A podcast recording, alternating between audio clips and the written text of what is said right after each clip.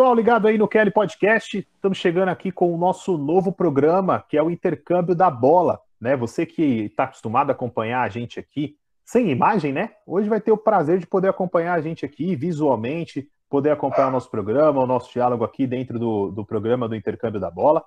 É, esse programa ele entra numa temporada, né? Nós estamos começando ele imediatamente em substituição ao Dizes Futebol, ao TIF, e nós vamos trazer dentro dele diversos assuntos, diversos temas, sempre relacionados com o futebol, claro, é, mas com diversas culturas, seja do futebol europeu, seja do futebol é, do latino-americano, da Ásia, onde o futebol estiver ocorrendo, nós vamos trazer é, alguns pontos aqui para discussão, justamente com o nosso futebol. Né? Não temos como é, não tem como ser diferente isso, né? Nós somos apaixonados por futebol. O Kelly Podcast é feito por torcedores, para torcedores.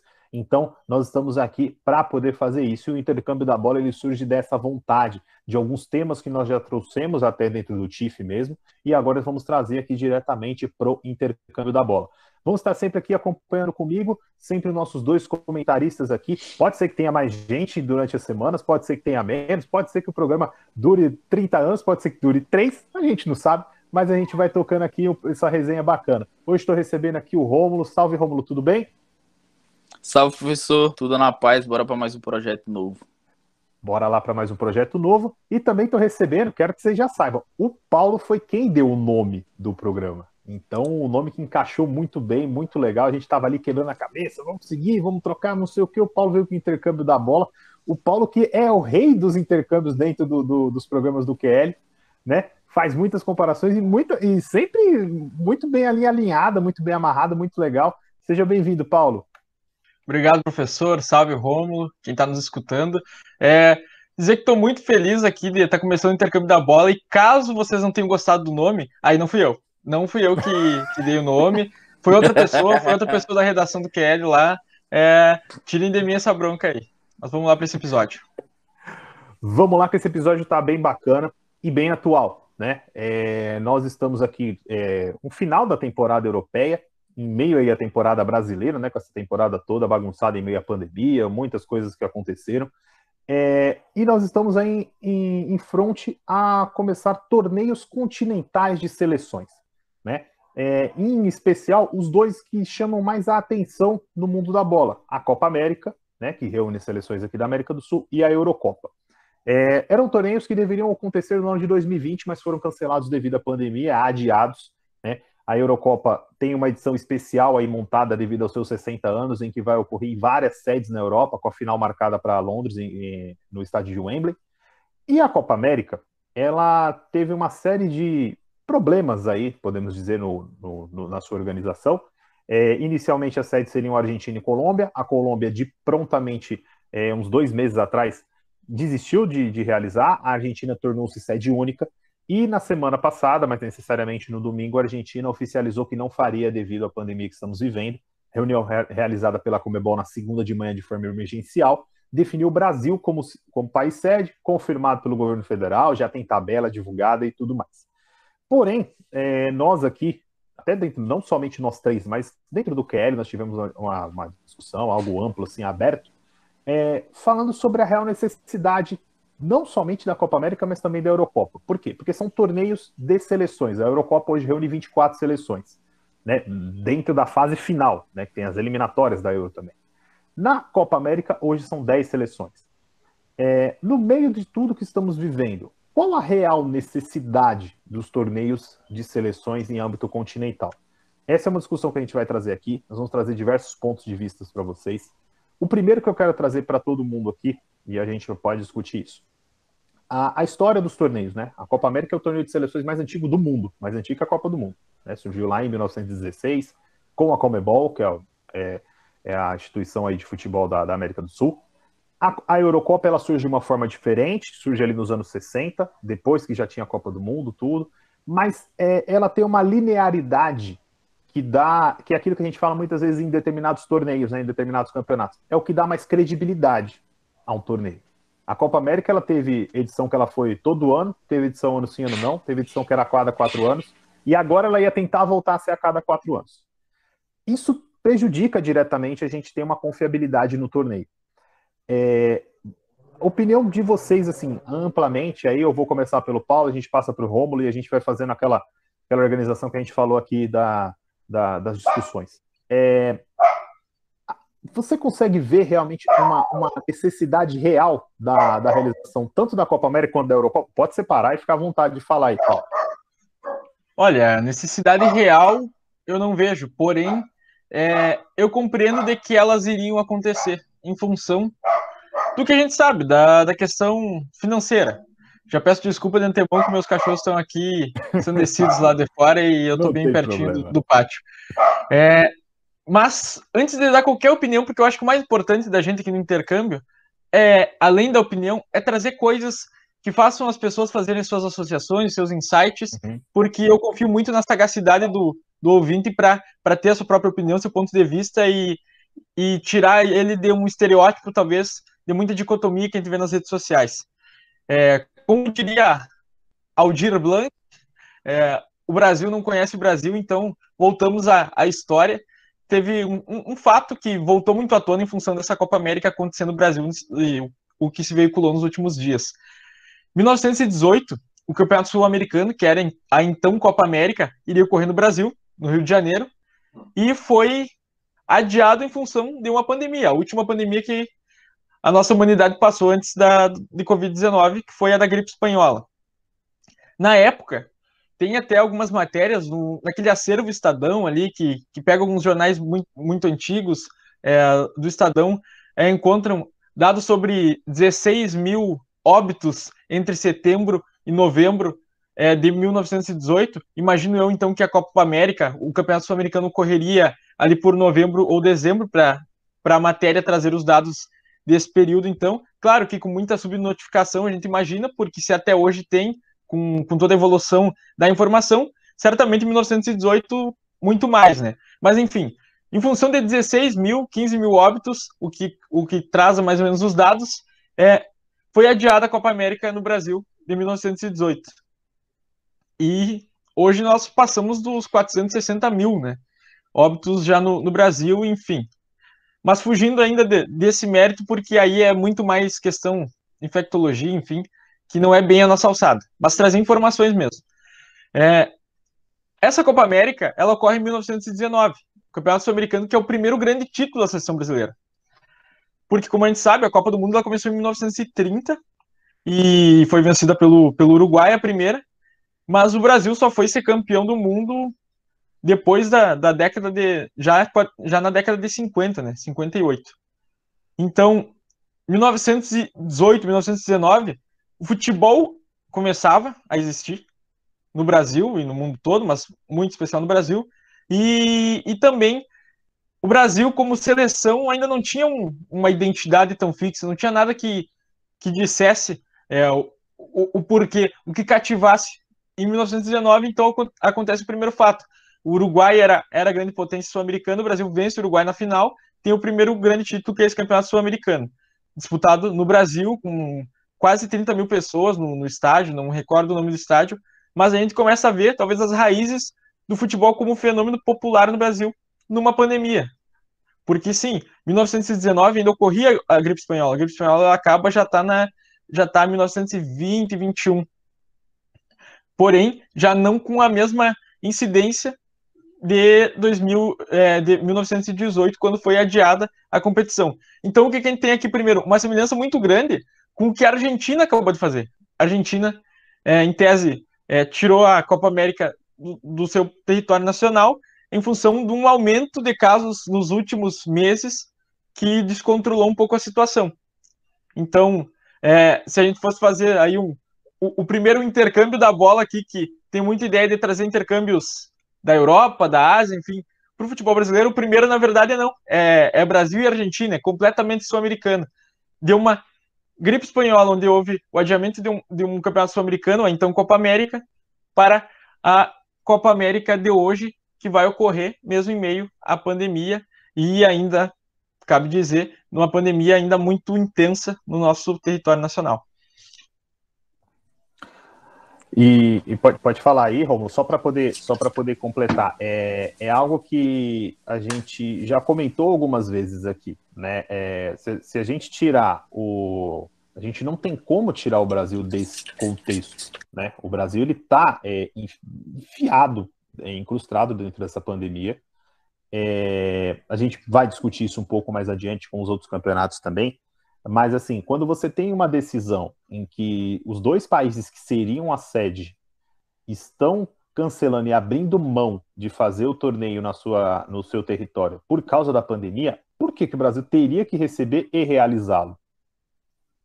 Pode falar, Paulo. E até, assim, agora já trazendo um pouco de, de visão do momento dessa Copa América, por que então não ocorre uma ideia de levar a Copa América para os Estados Unidos, por exemplo? Já foi uma vez, é, enfim, se a Comebol está se mobilizando para vacinação de, de atletas e comissões, que eu até não tenho informação há quantas anos se de fato vai, vai, vai ter um efeito assim, porque a Copa América está aí, então não sei se, se deu tempo da, Copa, da Comebol fazer aquilo que era a ideia inicial, mas enfim, por que não, não se ventilou isso, não, não buscou essa solução já desde antemão? Porque, pô, é, a, a pandemia já faz a, ah, pelo menos alguns meses que uma nova onda muito forte voltou com essas novas cepas, enfim, é, em toda a América do Sul. Então já era previsível de que algo poderia dar um problema. Não tem uma carta na manga, enfim, mas acho que isso é muito sintoma é, do que a gente já está acostumado enquanto fala de federações de Comebol, de CBF, de que são federações que elas são, são pensamentos assim muito é, fora da realidade, muito desconexos com o seu público. É, eu até acho que seria um, uma opção, né, levar a Copa América para os Estados Unidos, por exemplo. Só não sei se seria viável do lado dos americanos, porque hoje para entrar lá tá bem limitado, então tipo, não sei se só por eles serem jogadores eles poderiam. Eu falo isso até trazer um, um intercâmbio com outro esporte que é futebol. Eu acompanho muitos jogos de CS, os campeonatos e todos os brasileiros que disputam o campeonato pela Liga Norte-Americana, eles estão no México, porque eles não podem entrar lá, mesmo, acho que a maioria deles já morando lá, tendo residência nos Estados Unidos e tudo mais. Então, esse é um fato que talvez eles até tenham pensado nesse, nessa opção, mas também tem a questão da última vez que eles levaram, por exemplo, a Libertadores para a Europa, cara, todo mundo reclamou, né? Aí uma Copa América nos Estados Unidos de novo, talvez, não sei, não, não sei se né? Eu acho que o caminho mais fácil que a gente até pode chegar nessa conclusão é não fazer a Copa América. é, é, que é que um River e Boca naquele contexto, naque, naquela época, é o filho que todo mundo quer ser o pai, né? É, era um é, orgulho para toda a América, exatamente. enfim, principalmente para a Argentina, enfim. É, essa Copa América, ela ela tá sendo jogada de, de mão em mão. Então, não teria acho nenhum tipo assim de, de bairrismo sul-americano por conta disso. Bem pelo contrário, a gente tá, enquanto público em geral, o que a gente pelo menos percebe aí na internet é de que se ao menos tem pessoas que, que não que não veem o problema, também há muito poucas pessoas que cativam por essa Copa América no momento. Ela parece assim um, um, um, soco no calendário. Ela não, ela, ela não, ela, ela tá sendo muito mais conflito do que, que algo que, que vem para trazer um, um algo para o público do futebol mesmo assim muito, muito interessante. Enfim. Talvez até quem goste de ver a seleção jogando não tá gostando de ter a Copa América. É algo que, que seria do gosto da, das pessoas de forma geral. É, até falando um pouco sobre contexto financeiro, porque eu acho que hoje o futebol é muito financeiro, né? Hoje tudo, que nem o, o a gente comentando aqui nos bastidores, que provavelmente vai acontecer porque iria doer no bolso de alguém. Foi até frase do professor. É, até uma matéria que o Capelo fez, o Rodrigo Capelo fez, que ele sempre traz informações muito top sobre finanças dos clubes. É, hoje, a Copa América, em 2019, foi 25% da receita da Comebol. Então, tipo assim, é um produto relevante em questão de dinheiro, mas não é o essencial. Então, por exemplo, hoje a Comebol tem aproximadamente 67 milhões de dólares em caixa e mais 101 milhões aplicados. Então, é, se, se, você, se você consegue deixar essa competição de fora, ela não acontecer, ela não faz falta para nada. até falar na matéria dela, porque, tipo, ela não define alguém que vai para a Copa do Mundo. Ela. Mano, ela não define nada. Ela é só praticamente, hoje, na minha visão, um, um campeonato festivo. Então, mano, a gente não tá num período de festa, uhum. tá ligado? Acho que, tipo, faria até um sentido ela acontecer se a gente já tivesse com a população toda vacinada, tá ligado? Tipo, ah, o primeiro evento no Brasil com o retorno da torcida pós-pandemia. Porra, faria total sentido. Porque a Copa América nada mais é do que uma festa. Então todo mundo vai voltar pro futebol, comemorar, ver as seleções, que em teoria é o que a gente tem de melhor de jogador jogando. Então, é, o contexto é todo errado. Os motivos pelo que ela vai acontecer é, é, talvez seja só dinheiro mesmo. Se fosse uma eliminatória, faria total sentido os jogos, mas não é o caso, eu acho. E, talvez, é... e talvez fazendo, desculpa, Paulo, só cortar, e ah, talvez fazendo até uma comparação com outros campeonatos continentais que nós temos, é, a Copa América ela entra muito mais por esse, esse aspecto festivo é, porque ela não tem nem sequer uma eliminatória para você poder chegar à Copa América. Então, por exemplo, uhum. o, a, a, a, as seleções filiadas à Comebol são 10. São 10 seleções, cara. É, é, é, o menor, é a menor confederação com seleções filiadas no mundo. São 10 países só. Claro, pô, são 10 baita países filiados. É, tirando a Venezuela, todas as outras já participaram de Copa do Mundo é, em 10 países você ter três que já foram campeões do mundo é uma baita que traz assim, né? É um respaldo. Porém, você não tem aquela dificuldade. Então, por exemplo, se a Venezuela ela for mal pra caramba nessa Copa América, ou se o Brasil for mal pra caramba, daqui dois, três anos que tiver outra Copa América, eles estão lá de novo. Por agora, comparando, por exemplo, com a Eurocopa, é uma seleção como a Turquia, uma seleção como a Hungria, que normalmente, quem estiver acompanhando aí o nosso, o, o, nosso feed, tanto no Instagram quanto lá no, no, twi no, no Twitter, tem lá os vídeos de apresentação. Arroba Kelly Sports. Isso, arroba Kelly Sports, tem lá a, a, apresentação lá dos vídeos, né? Então você vai lá dar uma olhada. Pô, tem seleção que às vezes você escuta, por exemplo, Hungria, é a terceira ou quarta participação na história que os caras têm na Eurocopa. Então, para eles, se eles não têm uma qualidade técnica, às vezes, para estar numa Copa do Mundo, chegar à Eurocopa é a Copa do Mundo deles. Então, assim, e ela ocorre com uma certa periodicidade. A, a, a Copa América hoje, ela no aspecto não somente financeiro, no aspecto técnico, ela deixa muito a desejar. Né? O aspecto financeiro dela, é, até como o Romulo já citou na matéria do Capelo, a, eu, eu falo isso desde que eu tinha ouvido falar que a Colômbia desistiria, e para mim a, a, Copa América não deveria acontecer. Porém, eu acredito que para a Comebol vai ser muito mais é, é, ter prejuízo em realizar a Copa América do que cancelar ela. Ela poderia muito bem cancelar, falar, ó, vamos fazer de novo, vamos fazer com a Argentina e Colômbia sendo sede depois da Copa do Mundo do Catar em 2022, vamos fazer em 2023 ou em 2024. Deixa para depois. Você não consegue é, é, dimensionar às vezes num curto período. Ah, vamos fazer de qualquer jeito. Não, não vamos fazer de qualquer jeito. Entendeu? Fala aí a sua opinião, Paulo, que você tinha para falar. Não, eu ia trazer que o Romulo citou as eliminatórias e a gente está hoje a gente está gravando isso na, na quinta-feira é, e vai sexta ao ar, e nessa sexta o Brasil retorna nas eliminatórias. E, ou seja, as eliminatórias estão acontecendo aí, e na outra semana vai acontecer a Copa América. Então, é, é algo assim, ó, que, que atrapalhou inclusive o calendário das seleções. Talvez fosse a oportunidade de fazer mais jogos das eliminatórias, de já já matar um pouco esses confrontos que eles estão um pouco atrasados em função da pandemia. Mas agora levantando uma bola, muito a ver com a Euro, é, o Romulo trouxe os dados do, que o Capelo trouxe, inclusive tem uma estimativa da Comebol de ter 30 milhões de dólares de prejuízo com essa Copa América, em função muito de não haver público nos estádios, mas enfim. É, e, e eu fui buscar uma, uma matéria do GE de 2016, na época que estava acontecendo a Euro 2016, que Portugal foi campeão. O lucro da UEFA com a Euro foi foi 3 bilhões de reais. Ou seja, uns 830 milhões de euros, o que fica em torno de 3 bilhões de reais. E a gente está falando na, na Copa América ainda com, com um faturamento que não, não bate 200 milhões de, de dólares. Ou seja, é algo assim, ó, é, é o cadarço do tênis da, do que é o produto Eurocopa hoje. E aí fica um pouquinho, para quem acha que a gente, por exemplo, quando alguém se posiciona contra fazer uma Copa América nesse momento, acho que a pessoa tá, ah, tá, tá só pensando também em, em, em ferrar o financeiro dos outros. Agora, falando a longuíssimo prazo aqui, a Comebol trata muito mal seus produtos, porque ao fazer uma Copa América, a Copa América, para mim, ela perdeu a graça com o tempo. Eu não tô com a menor vontade de olhar essa Copa América.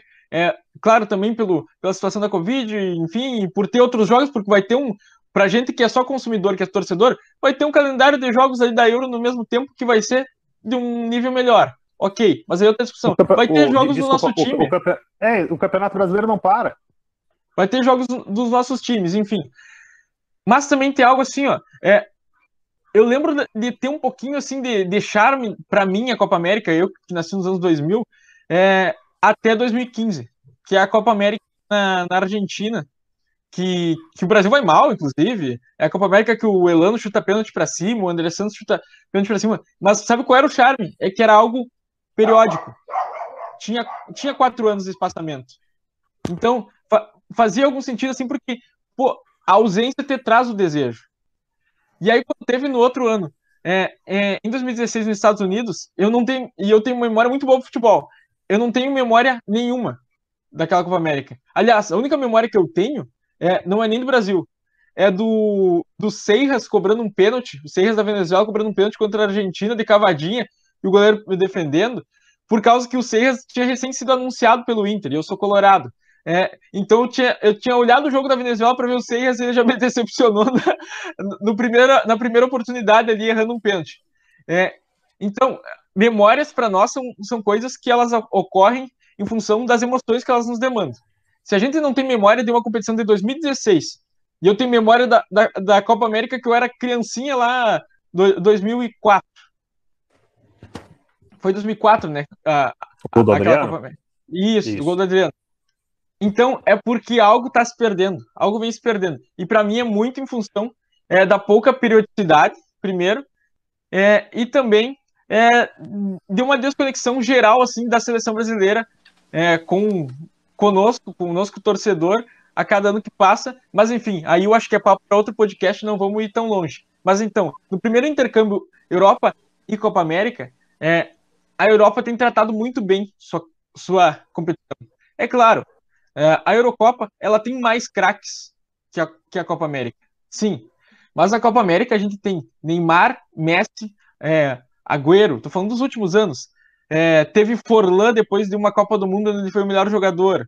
Enfim, tem, tem craques suficientes para fazer melhor do que está sendo feito.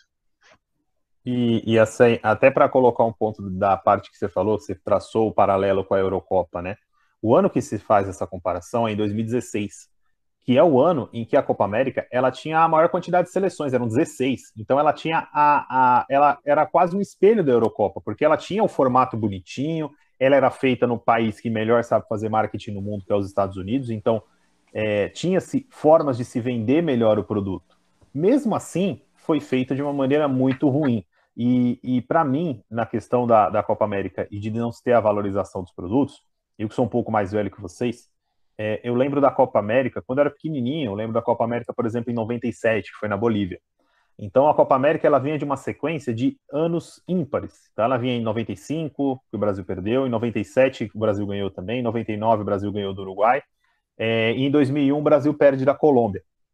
É, 99, quando o Brasil joga, ele joga já com um time um pouco misto.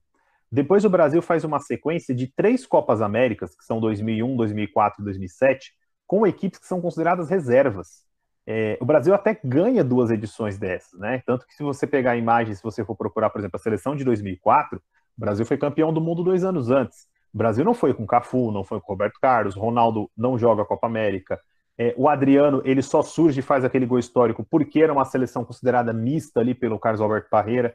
Era, era uma mistura de jogadores que, iam, que estavam bem nos clubes brasileiros, como o caso do Alex, com jogadores de um segundo escalão da Europa, né, que vinham para poder jogar. E co contra isso, o Brasil ia jogar contra uma Argentina que vinha rasgando. Tinha o D'Alessandro voando no River Plate, você tinha o Kudê jogando bem, que era a reserva do time, você tinha o Tevez, que era estrela e, e um ano depois seria contratado pelo Corinthians. A forma como a, a nossa seleção também tratou durante um tempo a Copa América fez com que a gente olhasse torto. Em alguns países, eu tenho certeza que a Copa América é olhada de outro jeito. Mas para a gente que é brasileiro, a gente olha a Copa América como patinho feio. Né? É... E, e, e, a forma como a Comebol muitas vezes trata, essa última forma de você pegar simplesmente, ó, tá aqui, é um produto, é como se fosse uma caixinha de um fast food. Tá aqui, ó. Ah, vai ser na Argentina? Não, não vai ser. Então eu vou levar essa caixinha de fast food para outro canto. Não, não é, não tem que ser assim. Ela não tem que ser o assim. importante ser... é que aconteça. O importante é que aconteça, não importa como. Então, assim, isso a gente, essa frase que eu falei agora, eu até trouxe, por exemplo, o que aconteceu na Libertadores na última temporada. Ela tinha que acontecer. Não importasse como, nem quando ela ia terminar. Afinal, ela, ela, ela, ela ia acontecer, os times eles iam jogar, é... não importa como. Então, assim, é, o que me dá a impressão é que assim, a Comebol, ela, claro que não é, é impressão de agora, já tem um tempo. A Comebol ela faz com que ah, os times e as confederações joguem, não importa o que tem que fazer. Por outro lado, até um isso, isso é um assunto interminável. Quando você vai por outro lado, você tem uma UEFA que ela, ela controla ali a maioria dos campeonatos, ela ouve bastante dos seus subordinados, mas ainda assim ela toma porrada, como ela tomou agora da Super League. Entendeu? A Comebol ela não sofre metade da pressão que esses times fazem, que, que esses times deveriam fazer sobre ela ou que as confederações fazem. É, é, um papel muito tranquilo da Comebol dentro disso, de poder desvalorizar o, o produto a hora que ela quiser também, né, Romo? É, até trazendo um, um paralelo com isso, professor. É, eu sou o cara que, que gosta muito de dinheiro, então eu gosto muito de falar de dinheiro, né? Já começa aqui o, o, valor financeiro. Esse ele é o nosso chefe. Não aqui, que né, eu tenha também. Só faltou eu ter.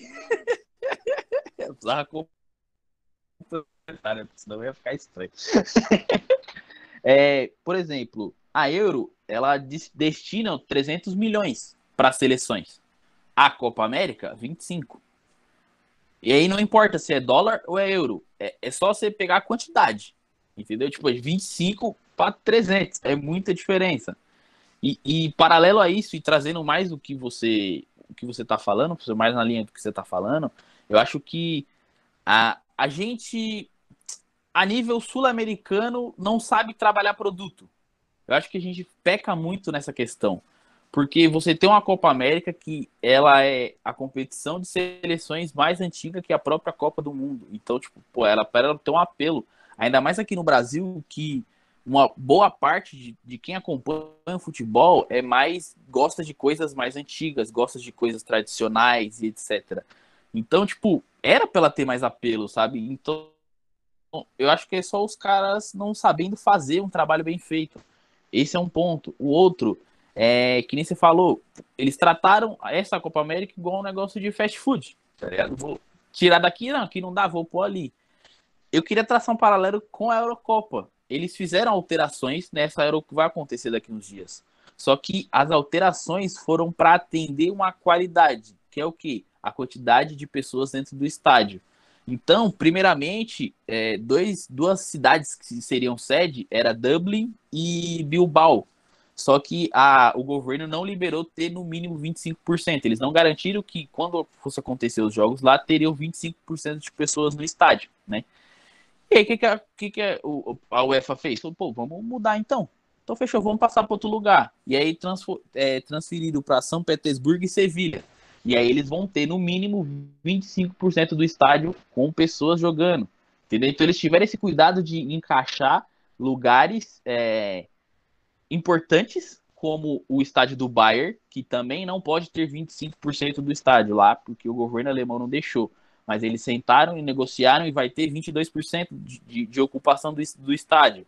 Assim como em Budapeste vai provavelmente ter 100%. Ou seja, é, eles estão trabalhando não para fazer mudanças porque é, nossa, tá tudo muito ruim. Não, eles estão levando os jogos para cidades onde se pode ter mais pessoas assistindo e tudo mais.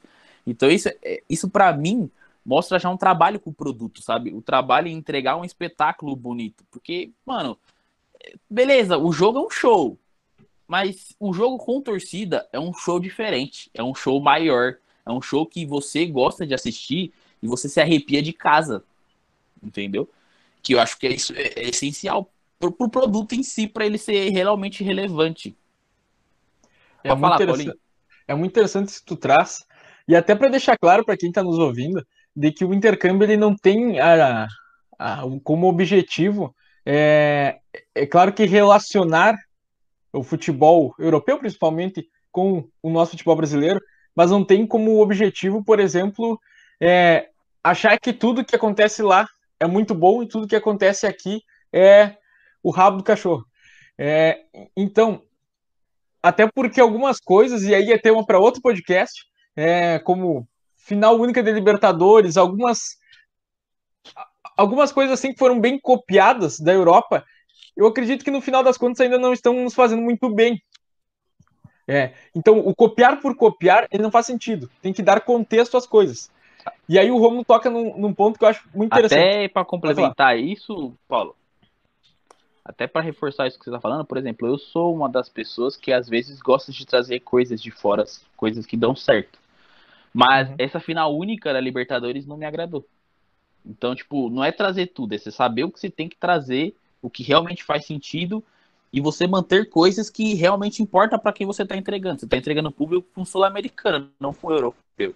Então você tem que saber o que para ele importa. Acho que para a maioria importa, né, falando da Libertadores, importa muito mais você ter uma ida e volta, um jogo no seu estádio, um outro na La Bomboneira, do que um jogo só em Montevideo. Mas, então, mas é, é, é só para o Paulo também poder completar. Eu acho que tem que ser analisado realmente o contexto quando você vai fazer algo assim, porque que nem na Europa, a, meu, a malha ferroviária europeia, a, a forma como as pessoas se deslocam na Europa, é um negócio fenomenal. Se você pegar o tamanho talvez do continente europeu, eu sou professor de educação física, não de geografia, então eu vou falar, posso estar, estar falando uma besteira aqui, então, é, talvez seja mais fácil você chegar em um lugar na Europa do que em um lugar dentro do Brasil, entendeu? É, dependendo da, da, da, da, forma como você vai. Então, que nem nós temos a, o exemplo que a Libertadores desse ano, ela já está é, marcada para uma final no Estádio Centenário de Montevidéu. E paz, nós não temos nenhum time uruguaio entre, entre nas oitavas. É, então você tem um risco muito grande, por exemplo, você ter dois times brasileiros. Até a, a brincadeira que eu fiz com com, com o Rômulo no, no, nosso grupo, que eu mandei que tem é, o pessoal lá da TNT Sports, do, do programa lá do de Sola, fez uma simulação que talvez a final pudesse ser Flamengo e São Paulo. Então você imagina um time do Rio e um time de São Paulo fazendo uma final no Uruguai. E aí? Qual o sentido? E para a gente ter a, ter a noção, só para completar esse, esse mini assunto aí, que vai ter que sair um podcast sobre isso, imaginem se a final no Maracanã, da, da última Libertadores, tivesse com dois times de fora do Brasil. Não, talvez a Deu gente o risco ia, de dar um Boca River. A, a, gente não, se fosse o Boca River ainda salvava porque são duas grifes grandes, mas se sai, uhum. sei lá, hoje quem tem a Libertadores é um Defensa e Justiça, que é um time interessante, é, enfim, Contra um Argentino Júnior. Já, já, já ia perder toda a, a graça para nós. Você quer falar, Romulo? Eu acho que pra... eu acho que esse é o ponto, mano. É que é rapidinho. Acho que é esse o ponto. Quando eu falei de, que a gente não sabia trabalhar o produto, foi porque, por exemplo, River e Boca, pô, beleza fazer no Maracanã, porque é uma grife da hora. Só que o restante não. Então, tipo, eu acho que talvez o restante não sabe trabalhar mais a marca, porque não é possível que só tenha time grande e enorme lá na Europa, entendeu? Pode complementar, Paulo. Não, então voltando naquelas ideias assim, ó, tem que dar contexto às coisas para elas fazerem sentido dentro é, da onde a gente vive. E aí é de novo o Aldir Blanc para ser é, citado aqui. É, o Brasil não conhece o Brasil. Então, se há um esforço aqui que a gente tem no intercâmbio a partir de, desse primeiro episódio, é de tentar, de alguma forma, conhecer mais as nossas, a nossa realidade, para fazer sentido as coisas que a gente traz de fora. Senão a gente vai falar em padrão FIFA, vai falar em futebol estilo europeu, e não vai entender o que, que isso está acontecendo. Que fenômenos são esses é, dentro da cancha é, ou dentro, é, dentro do nosso sentimento como torcedor. Que é o que a gente sempre enfatiza aqui, o QL é feito por torcedores. Então, trazendo até um pouquinho, um pouquinho disso, a, a Copa América ela, ela, ela tem se distanciado mais é, do torcedor do que a Euro tem. Pelo contrário, eu acho que a Euro ela vem num processo de aproximação é, muito em função de que dentro do que a gente já falou, de que a Copa América ela também tem seleções que elas parecem ser menos identificadas com com seu próprio povo. A gente viu na última Euro, País de Gales e Islândia surpreendendo, e a gente viu ali uma mobilização que é algo que há muito tempo a gente não via. De países que eles realmente parece que estão descobrindo futebol. Só que a gente é brasileiro. E o brasileiro descobre futebol todo dia, porque todo dia tem algo no futebol que acontece que é capaz de nos cativar. Porque a gente não, não começaram a nos chamar de país de futebol é, à toa ou só porque a gente teve alguns, alguns craques. Não. É, é o cotidiano para nós. E aí a gente vê que aqui ó, a gente tem seleções sul-americanas é, emergentes que elas pouco conseguem evoluir. Talvez a última ascensão que a gente teve foi o Chile, e que em pouco tempo caiu de novo. E talvez também tenha se apropriado de um, de um mau momento de Brasil e Argentina, um mau momento histórico, né? mesmo que com bons jogadores, um mau momento enquanto seleção. E no mais, não tem muita coisa. E aí a gente vê, dentro da, da Euro, muitas tendências para a Copa do Mundo. Bom, a última Euro, finalista é a França. Perto para Portugal final, mas todo mundo conseguiu ver que a França tinha um bom time. Vai lá, ganha a Copa. 2000, 2008, a Espanha ganha a Euro, é, se apresenta ao mundo de novo é, e vem com aquela fama de ser uma seleção que na Copa do Mundo não faz nada e consegue, e ganha a Copa do Mundo.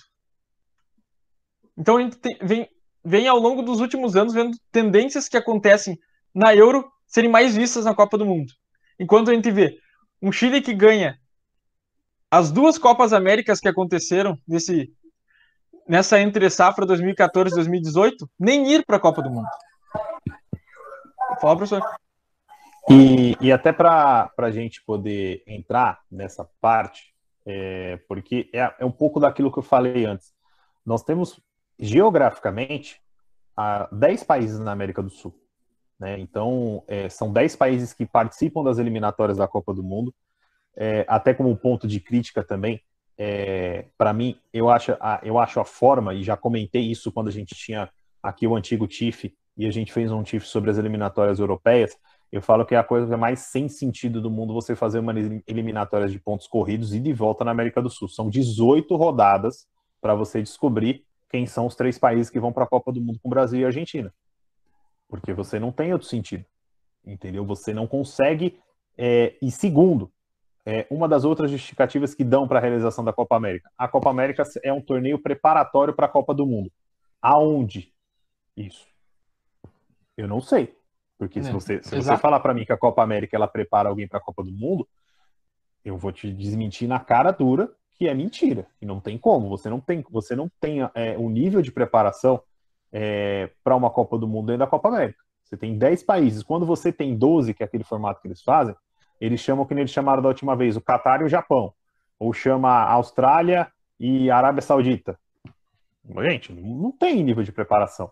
Pelo contrário, de novo, entrando naquele ponto que o Paulo falou, a gente não tá, a gente não faz o intercâmbio para chegar aqui sentar a lenha no que é nosso aqui da América do Sul ou do Brasil para enaltecer o que é da Europa.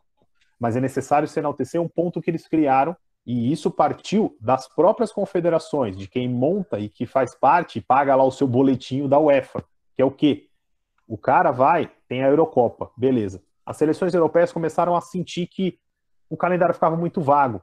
Votaram e criaram a Nations League, criaram a Nations League, a Liga das Nações Europeias. Que você faz o quê? Criou-se primeira, segunda, terceira e quarta divisão. Eles têm países para isso. Não adianta a gente querer fazer isso na América do Sul, não vai dar certo. Então você faz, faz isso. Você faz com que as seleções elas, elas tenham maior competição entre elas. Você teve na última Nations League uma Alemanha sendo rebaixada para a Liga das Nações B. E isso foi reportado na imprensa do mundo todo. Por quê? Porque a Alemanha não conseguia competir, a Alemanha não conseguia vencer. Então, um ponto que você coloca dentro daquela seleção. Se você colocar, por exemplo, Brasil, Argentina e Uruguai, que são os três aqui mais fortes do nosso continente, para disputar contra essas seleções, a gente já viu muitos problemas. Prévia da, da Copa do Mundo da Rússia, a Argentina toma 6 a 1 da Espanha. 6 a 1 da Espanha. Com Messi, com todo mundo em campo. Entendeu? O Brasil consegue fazer um jogo é, muito sofrido contra a Bélgica na Copa do Mundo. Um jogo muito sofrido, a Bélgica jogando muito bem, entendeu? Então, assim, você começa a colocar o quê? Além de você não ter competições que são é, boas para você preparar suas seleções, você começa a ver que o outro lado ele está evoluindo muito. Tem pontos em que a gente tem que bater na parte da, da UEFA? Tem, por exemplo, essa, essa competição de clubes novas, que é essa Conference League. Eles têm clubes, e é, e é a mesma coisa que a gente fala às vezes aqui no Brasil, né? Pô, os campeonatos estaduais eles sobrevivem por quê? Porque você tem uma quantidade muito maior de clubes pequenos do que grandes. E o clube pequeno ele sobrevive da federação estadual, mesma coisa na UEFA. Então a UEFA, ela não só tem os 12 times lá que quiseram fundar a Super League. Você tem 300 e lá vai fumaça de clubes que pagam lá o seu boletinho de filiado da UEFA e precisam disputar uma competição europeia. Então é isso que vai Mas... manter a UEFA. A, a, gente, a gente precisa Eu começar. Ler... Pode falar. Pode falar, Poli. a gente precisa começar a pensar no, no movimento. É, em algum momento da história vai ter que acontecer. Os clubes pequenos não podem ser pequenos para sempre. Tudo bem que é charmoso ter o nosso clube na cidade, mas quando eu digo pequeno, é pequeno aqui, ó, em questão financeira. Ele precisa, ele precisa ter uma estabilidade. E aí, nesse comparativo, aí sim, eu, quando eu falo Islândia, falo Países Gales, claro, são seleções, são nações, mas eu consigo ver que uma Venezuela e uma Bolívia, olha, evoluem, evoluíram muito pouco. É um, é, um Equador mesmo, que às vezes até conseguem ter é, torcidas maravilhosas, tu vai olhar num jogo de Libertadores ou de Sul-Americana, ou seja, tem quem, quem queira futebol nesses, nesses lugares, tem clubes, tem uma LDU no Equador, é, e aí o Equador nunca ganhou uma Copa América, por exemplo, entende? E aí tu vai ver que um, um país de Gales que, que, que tem um, um meio que a gente conhece, ele consegue apavorar seleções dentro de uma Euro. É porque algo evoluindo, mas evoluindo é, meio que integralmente dentro da Europa. Enquanto aqui a gente tem muito um, um, individualismo de um cada um por si e que no fim não está evoluindo todo não tá evoluindo ninguém. Por quê? Não é acaso o Brasil ter caído nas últimas Copas, nas quartas de final para a França, nas quartas de final para a Holanda, na semifinal para a Alemanha, mas com um vexame histórico, e nas quartas de final para a Bélgica. Por quê? A gente se acostumou a ganhar aqui do Paraguai, do Peru, da Bolívia, mas a gente não tem embates com esse tipo de seleção. E tá desconfortável para nós, porque eles estão ganhando a Copa. Então, eles vão fazer Nations League, sei lá como é que pronuncia, e vão se fortalecer, porque vão estar enfrentando ali seleções fortes, enfim, e vão estar tendo uma competitividade importante. E não vai ser interessante para eles muito enfrentar Brasil e Argentina, porque é, eles já estão entendendo melhor como a gente joga do que a gente está entendendo eles. E a gente vai chegar na Copa do Mundo novamente despreparado é, com amistosos que na maioria das vezes é, não dão nem sequência para um time. É, e aí nem é, nem é crítica minha a treinadora, enfim, é a método e é, e é o que a CBF fez com, com os amistosos, vendendo eles e transformando num, numa negociata que não, que não é boa para a questão de competitividade da seleção. Enfim, então a gente vai chegar na Copa do Mundo e a gente vai se deparar que, de novo, a gente vai chegar numa quartas de final e quando pegar uma seleção é, suficientemente boa da europeia, a gente vai ter muita dificuldade.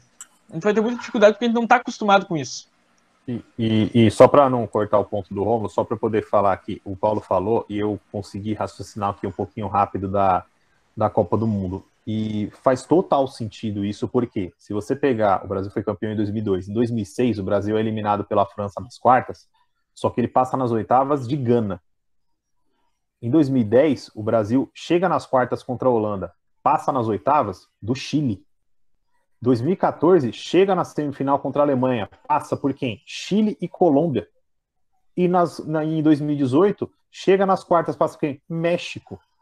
São times que o Brasil está acostumado a enfrentar. São times que o Brasil conhece também e conhecem o Brasil na palma da mão.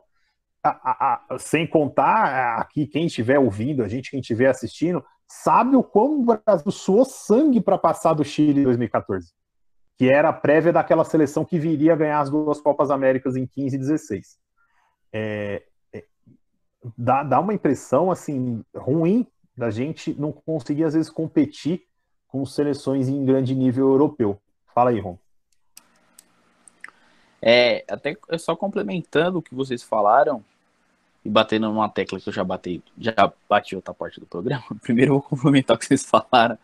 É, eu até já acho a gente já fez isso no, no TIF, né, no antigo TIF, que eu falei que é muito mais fácil e lógico as seleções como Equador, Venezuela, Paraguai evoluírem do que a gente. Porque para você evoluir, você não, você não consegue evoluir se você jogar com alguém mais fraco que você. No máximo, com alguém do seu nível. O Brasil nunca joga com alguém do nosso do, nosso, do nível dele. Primeiro que é, de, sempre, que nem o Paulo citou, tá sempre pegando o. fechando alguns acordos estranhos e indo jogar com os times nada a ver lá, pra, lá em outros continentes, tá ligado?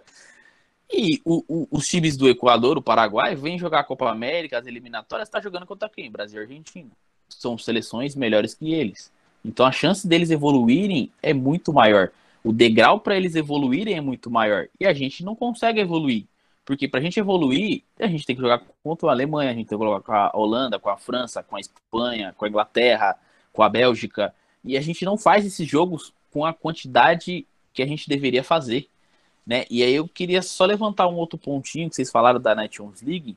Tem um outro ponto estratégico para ela acontecer. Porque quando você joga campeonatos oficiais e ela é um campeonato oficial, as seleções ganham mais pontos pro ranking da FIFA.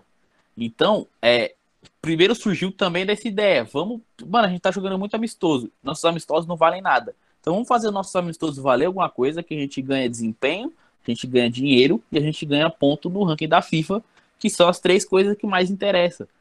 Tá ligado? Então, tipo, se você for parar pra ver, mano, os caras fizeram um negócio lógico e simples que, que era fácil de fazer porque os amistosos já acontecem. Eles só colocaram competitividade no amistoso. E aí é, é, o complemento. Eles jogam entre si, e aí tá uma Rússia ficando mais forte, uma, uma Finlândia ficando mais forte. Os times tá crescendo, as seleções estão ganhando mais corpo de jogo, de tática, de desenvolvimento de próprio jogador até. E aí eu, eu acho que nesse sentido as seleções, tanto brasileira quanto argentina, tá paradaça, até porque a gente viu, tanto seleção brasileira quanto argentina, sempre tem um discurso de que depende do Messi e do Neymar. Então, tipo, a gente meio que parou pra olhar pro resto. E a gente só olha pros dois. E aí o restante lá tá indo em forma de grupo. E eu acho que a gente tem o potencial de fazer isso aqui. A gente só precisa de mais um pouco de vontade e uma boa dose de organização. E cada vez. É... E cada vez mais a gente, a gente vai vendo também o quanto a motivação de cada um nesse, dos atores desses processos é muito importante. Por quê? Quando citou aí Equador, Peru, a gente vê seleções que ainda, e não sei por quanto tempo, elas veem o futebol brasileiro com bons olhos. Com bons olhos, porque é a, é a vitrine deles é, para ganhar ainda um, um, valor melhor, uma moeda melhor, e também para ser a, a, ainda é a melhor ponte é, com a Europa. Se não o futebol brasileiro, o futebol argentino. Por isso que a gente vê, por exemplo, o Peru é a última seleção sul-americana tem um das, dessas emergentes barra pequenas que, que tem um grande feito, que foi para uma Copa do Mundo. Quem é o grande jogador é, do Peru? É o Paulo Guerreiro, que está no Brasil há, há anos já, né? Chegou em 2012 no Corinthians. Então, passou por Corinthians, por Flamengo, por Internacional. O melhor jogador do Peru, ele, para ele, é, é uma carreira é, jogar nos grandes clubes do Brasil. O melhor jogador do Brasil, que é o Neymar, para ele não é interessante. Ele tem que ele tem que estar tá jogando a Champions League. Não vamos vamos tentar ser muito é, românticos aqui, que, que não. O Neymar tem que estar tá jogando a Champions League, porque é lá que tá os jogadores do nível dele. E aí a gente vê que a, a, nossa seleção, quando ela vem jogar a Copa América, talvez ela também não tenha uma grande motivação. Porque ela está se mostrando para quem? A gente volta no papo lá do consumo, porque é o consumo que faz com que tantos bilhões é, sejam arrecadados em transmissão, enfim. É, na Euro, a Euro é transmitida para o mundo inteiro. Independente de qualquer motivação, tá para o jogador, ela já estaria sendo transmitida para o mundo inteiro, não só para a Europa. A Copa América é a gente que olha aqui e olha lá. Então, qual a motivação, talvez, aí do, do, não vou citar nomes porque é, porque é meio ruim, mas dos nossos principais jogadores que já estão na Europa jogar a Copa América. Pô, eles, eles acabam se tornando quase que assim, ó, vamos fazer a nossa obrigação. Porque a minha crítica aqui não é só assim a Copa América no sentido, não, por causa da pandemia, enfim. A pandemia é outro papo, porque aí se a gente entrar no papo da pandemia, a gente faz o programa inteiro em cima disso, porque é uma situação muito triste do nosso país. Mas no papo do, do produto Copa América, a última Copa América é que foi no Brasil, foi 2019, e, e tinha torcida, não teve essa graça toda. É, não, não, nem comparado com uma Copa do Mundo, com uma Olimpíada, é, enfim, e claro, porque esses são produtos melhores, são, são as grandes competições que existem no esporte, mas, mas assim, ó, nada demais. O que, que a, gente, a gente tem ali? Ah, o Brasil ganhou da Argentina no Mineirão, fez um, fez um baita jogo contra a Argentina no Mineirão. Mas isso é algo assim tão, tão do cotidiano, parece. Todo um, ano acontece. Todo ano o Brasil joga contra a Argentina. Aí, só para finalizar, é, a impressão que eu tenho é de que, fazendo bem o intercâmbio agora, vocês no TIF falavam que eu fazia muito intercâmbio é, do, com o futebol brasileiro. Agora eu vou fazer intercâmbio com o regional, então, já que a gente já está já tá aqui para isso. A nossa impressão na, na, Copa América ou nas eliminatórias, no futebol sul-americano em si das é, é, os estaduais. A gente está jogando os estaduais. A gente é o, é o time aqui, eu, eu sou quem tem talvez maior propriedade disso, porque o, vocês são paulistas e tem um estadual um pouco mais forte dentro do Brasil. Como eu sou gaúcho, aqui é muito polarizado entre Inter e Grêmio, então, no final das contas, num ano ruim dos dois, a nível nacional ou continental ou mundial, quem ganhou o estadual tem, tem um pouquinho de mérito. É quem está na gangorra grenal ali um pouquinho à frente. E o Brasil está vivendo isso. A gente não notou, mas a gente está vivendo isso é uma... enquanto a gente está pelo menos ali forçando uma barra de ser rival da Argentina, porque muito particular assim, tudo bem que tem uma rivalidade entre campo, mas a gente a Argentina é, é diferente, entende? A gente não, a gente não, não, não tá guerrilhando com a Argentina no cotidiano. A gente não a gente a gente tenta muito mais algo para dar uma ludicidade para esse nosso regionalismo aqui, para esse para esse nosso sul-americanismo, estou inventando uma palavra aqui, de fazer da Argentina o nosso Grenal, é, para estar tá vencendo o estadual ali e, e pelo menos hum, é, passar a mão para quando a gente vai jogar a Libertadores, que seria aí a, a Libertadores e o Mundial, a Libertadores não existiria nesse contexto, mas que seria algo como, como enfrentar seleções é, do mundo todo na, na Copa do Mundo numa fase prévia e depois o Mundial quando, quando passa para o mata da Copa do Mundo, a gente não tem o sucesso, mas pelo menos a gente, a gente tem o estadual. Então, aquilo que a gente fala dos clubes, às vezes, uma zona de conforto, é o que eu vejo da seleção no momento. A gente está vivendo um estadual com essas competições de seleção sul-americanas. E, e até para a gente poder. Quer falar alguma coisa, Romulo? Eu só ia complementar num ponto que o Paulo trouxe sobre até onde os jogadores gostariam, né, de, de teriam a motivação de jogar a Copa América e tudo mais. E eu me lembro da, da Euro que o Portugal ganhou, e, tipo, mano, foi literalmente uma festa enorme. Os caras foi carregado, Portugal em festa, avião chegando, entendeu? O país inteiro comemorando. E, meu, seja. Acho que Brasil e Argentina, se ganhar uma Copa América, não tem isso. Já não, não tem mais esse. Essa gana, tá ligado? Talvez tenha para um Peru, para um Equador, para um Paraguai, mas pra gente não tem mais. E eu acho que é importante porque, bem ou mal, são as duas principais seleções. Então, se elas não têm mais o desejo, ou né, demonstração de desejo e gana de ganhar, e aí do torcedor de querer que a seleção ganhe, meu, a, a competição cai muito, sabe? E eu acho que é isso. Eu acho que talvez é, a, pa a paixão realmente acabou muito porque, mano, todo ano é quase ano de Copa América. Aí você perde o e... sentido do negócio. Só para ainda para endossar o quem tá falando, quem é o último, quem é o grande jogador da última Copa América que o Brasil ganha? Ele não é, ele não é o cara que tá na Europa, que já tava na Champions, é o Cebolinha do Grêmio.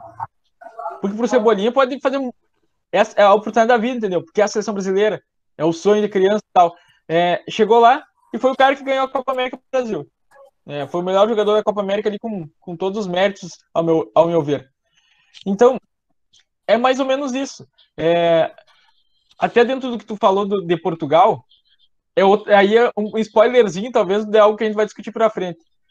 Portugal, para mim, dentro daquilo que a gente falou, de tendências que a, Copa, a Eurocopa dá para a Copa do Mundo, para mim, é a grande tendência. Portugal ter ganhado a Euro em 2016, é, além de indicar ser uma seleção forte já para essa Euro, é uma indicação de, de que, para mim, é a próxima seleção das, das que não tem título mundial que vai conseguir ganhar uma Copa do Mundo.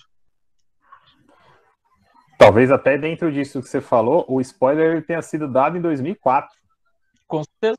Portugal. Com é, quem? Portugal ela tem uma... Com o Filipão no, no, comando e depois fazendo uma boa Copa do Mundo. Por quê?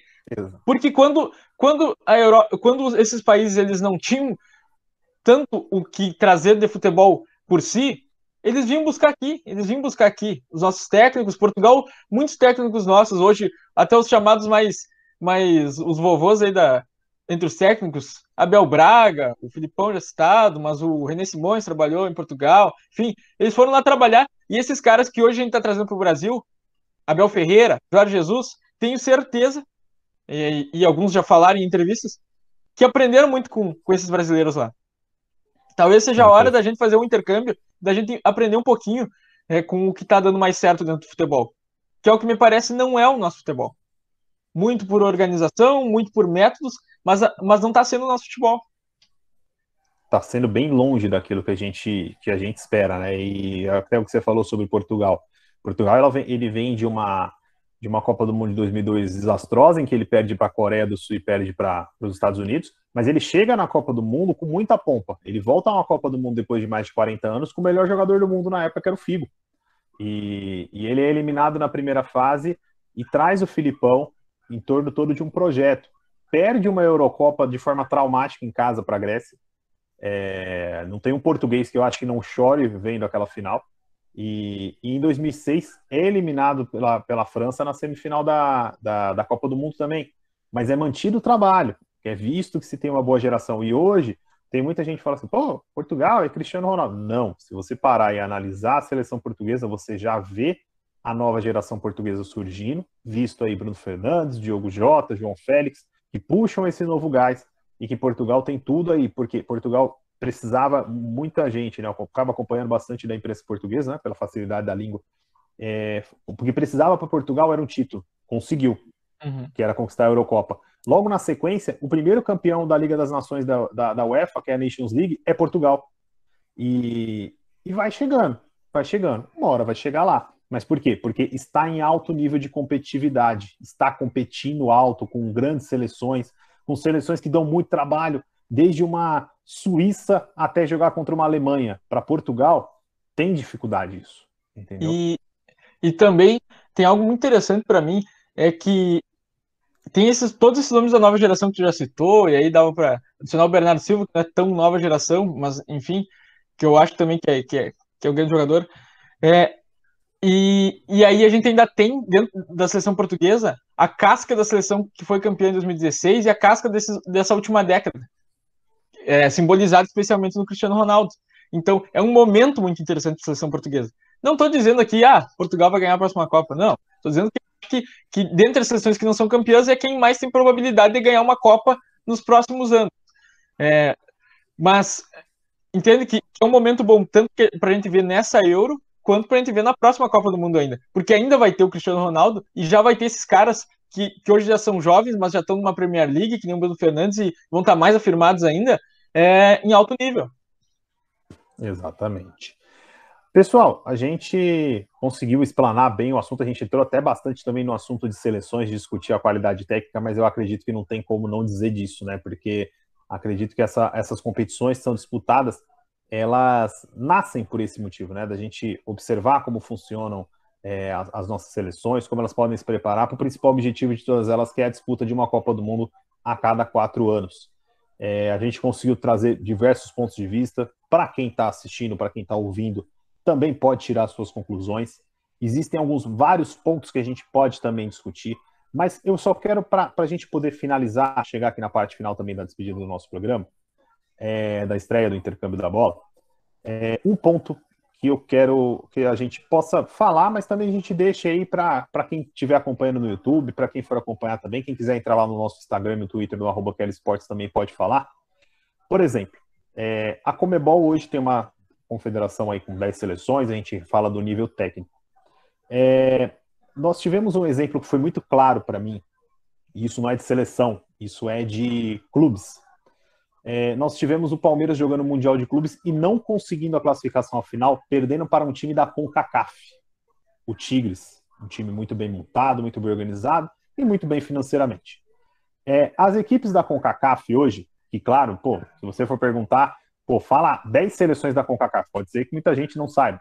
Porém, elas criaram uma Liga das Nações da CONCACAF também.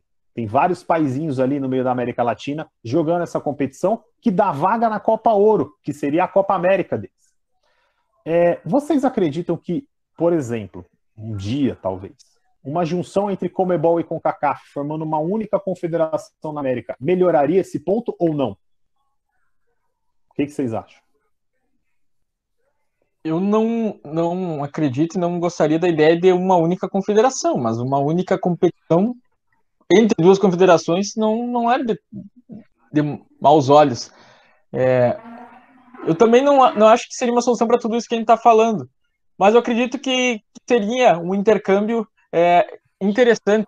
A gente, a gente já joga muito contra o México, mas talvez seria uma oportunidade deles, principalmente, é, poderem, essas seleções menores, El Salvador, Honduras, que já foi, já venceu o Brasil, é, jogarem contra as seleções mais competitivas, ou até mesmo da gente ter um leque que faça com que tenha algum sentido uh, uma liga que dê uma classificação para uma Copa América, e aí fazer uma Copa América mais competitiva, sei lá, uma Copa América com oito seleções. Uhum. Mas aí tu tem oito seleções que elas passaram por uma, por uma, por uma prévia ali, então tu pegou as oito melhores, e aí, primeiro que tu já estabiliza que esse negócio de 10 seleções é, tem quebrado o formato da Copa América, né? Esse ano vai ser diferente, não tem convidados, mas com os convidados ali, mesmo assim, era muito estranho. Passava o terceiro colocado do grupo várias vezes. Um grupo com quatro, que o terceiro passa também, é, é, é quase que jogar para o alto o colete e pegou quem, quem quer, né? Mas... É a, desse, a desse ano, é, o grupo é de cinco passos quatro. É. Então, eu nem sabia dessa informação, de tão ligado que eu tô para essa Copa América. Mas, é, aí faz uma competição com oito seleções. Oito seleções. Faz, faz um tradicional, dois grupos, semifinal e final. E aí, de repente, tu tem complementando, tem Brasil, Argentina, Uruguai, é, e aí as outras dependem muito do momento, mas Paraguai, o Chile, a Colômbia, que são as, as que mais aparecem bem, e aí pode ter o tradicional Estados Unidos e México completando, talvez seja melhor. Talvez seja melhor. E talvez também traga uma diferença, traga, traga o, o que a gente gosta muito de brincar nos clubes, quando o clube tá mal, ele faz o fato novo, né, para a torcida, faz aquela cortina de fumaça demite uhum. o treinador, contrata um jogador aleatório, faz, uma, faz um fato novo e vamos torcer que, que, que, possa, que podia, pudesse dar certo. É, para mim, eu já vejo talvez um pouco. Eu concordo com o Paulo e vejo um pouquinho diferente na questão de ser uma única federação. É, acho que se fosse, talvez, não sendo muito pagar pau país de estrangeiro, mas talvez com um toquezinho americano ali na organização do torneio, talvez ele ficaria um torneio assim que a gente desse mais valor, sabe? Por ter coisas mais mais impactantes. E porque que nem eu falei, para mim, para a Copa América ser melhor, ela precisa de um pouco mais de vontade de organização, porque potencial tem. Então, talvez se juntasse, seria até interessante nesse quesito. Agora, no outro quesito das seleções em si, dessa mistura, de ser uma competição só, eu acho que é, com certeza não diminui a qualidade. Só aumenta. A gente tem o México e os Estados Unidos que está crescendo muito no futebol. Os jogadores é, americanos estão jogando cada vez mais, os, as, os moleques, os times da Academy lá da Major, Major League Soccer. Então, tipo, o negócio tá fluindo ter uma seleção que tem um, um, um espaço para crescer e tá em ascensão jogando contra a gente, eu acho que seria muito interessante. E de forma geral, pô, é um pacote ali que me agradaria, me agradaria muito E, e, e, eu esperaria muito que, se tivesse uma interferência americana ali na organização, eles tivessem a consciência de que Copa América todo dia não dá, todo dia não dá certo, porque quase todo dia, todo dia não dá, não dá, cara, não dá. É, eu nem sei se a organização em si, e organização é um termo muito amplo para esse tipo de competição, mas algo que seria muito interessante é que explodir um novo mercado.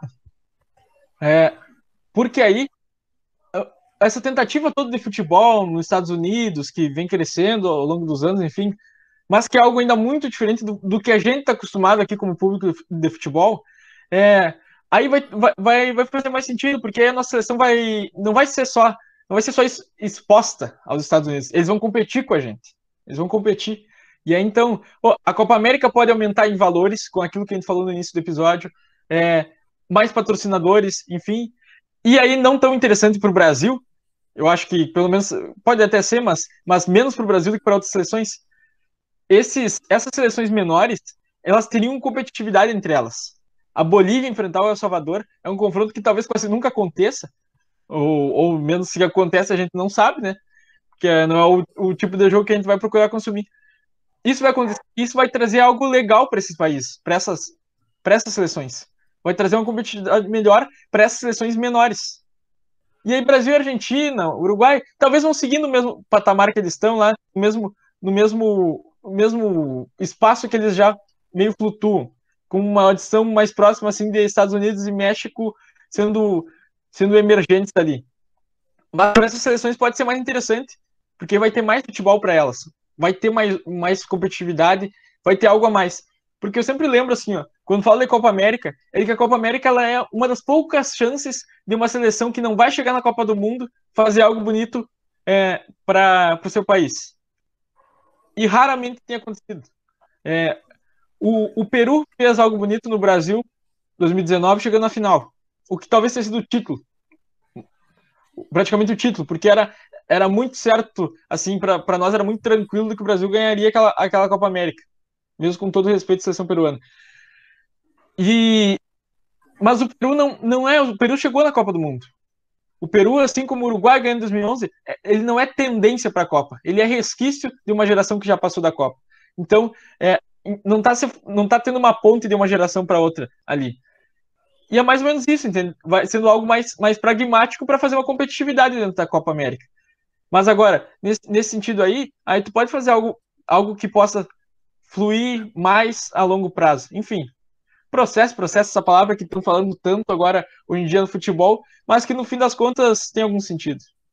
Sim, e até para a gente caminhar aqui para a parte final, é, eu faço esse questionamento por quê? Porque aparentemente, para mim, numa análise que eu fiz, a, a CONCACAF ela parece muito preocupada com o desenvolvimento do, do futebol, não, não somente do, dos times, né, mas do, de todos os países que são filiados, tanto que ele fez também essa criação dessa Nations League por parte da CONCACAF ali, da, dos países da América Latina, e tendo em vista que daqui cinco anos a CONCACAF será a sede da Copa do Mundo, né?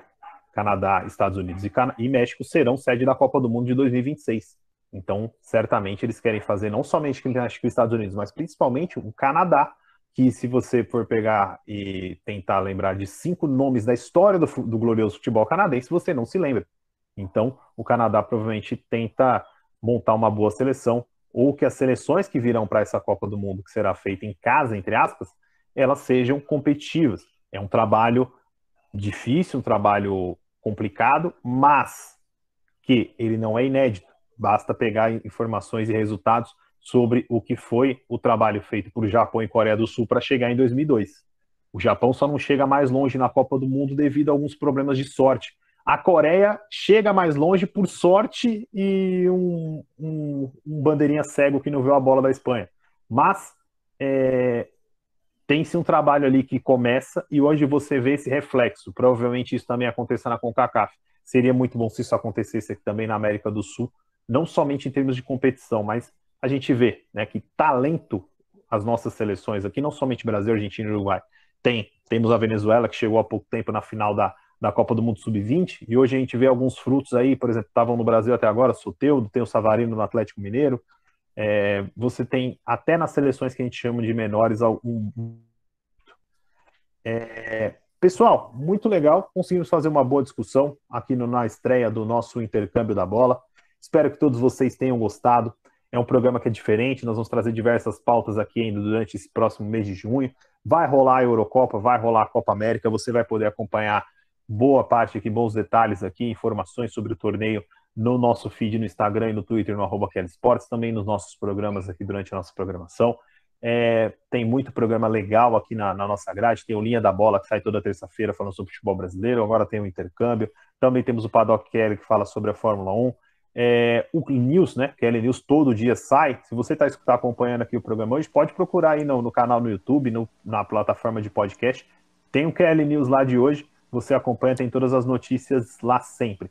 Quero agradecer a participação aqui dos nossos comentaristas. Primeiramente, agradecer ao Rômulo. Obrigado, Rômulo. Obrigado. A discussão sempre muito boa com todo mundo aqui. Tamo junto, professor. Até o próximo, mais um programa entregue. Acho que a gente fez, trouxe muitos contextos e muitas informações que talvez a maioria das pessoas não teriam. É, espero que eles consigam ouvir a gente falando e tirar suas próprias conclusões, que nem o Paulo citou no começo do programa. Exatamente. E Paulo, obrigado mais uma vez, cara, pela participação. Obrigado, sempre brilhantando aí nos nossos comentários.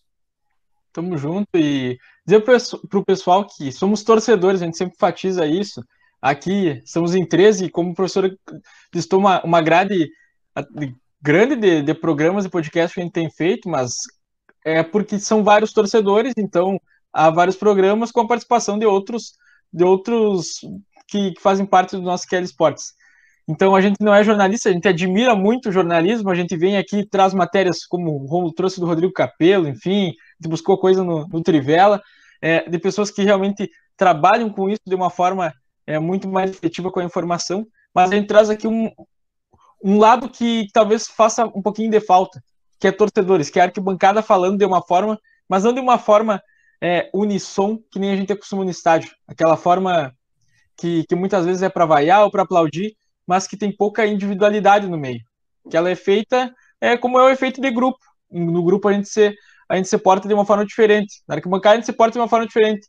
A gente xinga o juiz que a gente não xingaria ele daquela forma no supermercado, né? Então, é, principalmente se for o Anderson Daronco. Então, a gente ah, mas... vem aqui e tenta trazer isso com um pouquinho mais de, de individualidade, de sagacidade e com a certeza de não fechar nada, de não fechar nenhum pensamento. A gente tem algumas conclusões, enfim, alguns devaneios aqui, mas a gente não, não tem como objetivo fechar nada. A gente quer trazer algo que expanda mais, que abra mais a mente de cada pessoa que está ouvindo, que possa pensar em mais coisas e também vir interagir com a gente nas redes sociais, arroba Esportes, para a gente seguir fazendo isso da arquibancada dos microfones. É isso aí, galera. Obrigado pela participação de todos. Você que curtiu esse programa, que também já ouviu outros programas também, compartilhe, envie para os amigos, nos acompanhe ali nas redes sociais, no Twitter, no, no, no Instagram. Tem muita coisa legal. É, sempre acompanhando todos os, os, campeonatos, não só a nível de Brasil, mas também a nível europeu também. É, dá uma procuradinha, é L Sports, tem muito conteúdo bacana. que você gostar, comenta lá, recomenda e tamo junto. Ajudem também a nós nas produções de conteúdo. Deixe lá o comentário o que você gostaria de ver, às vezes, no intercâmbio da bola. Se você tem uma ideia, alguma coisa bacana, manda. Nós somos torcedores como vocês. Tivemos a iniciativa, estamos fazendo aqui o nosso podcast bacana. Espero que todos vocês curtam. Pessoal, muito obrigado mais uma vez e até o próximo intercâmbio da bola. Valeu, galera!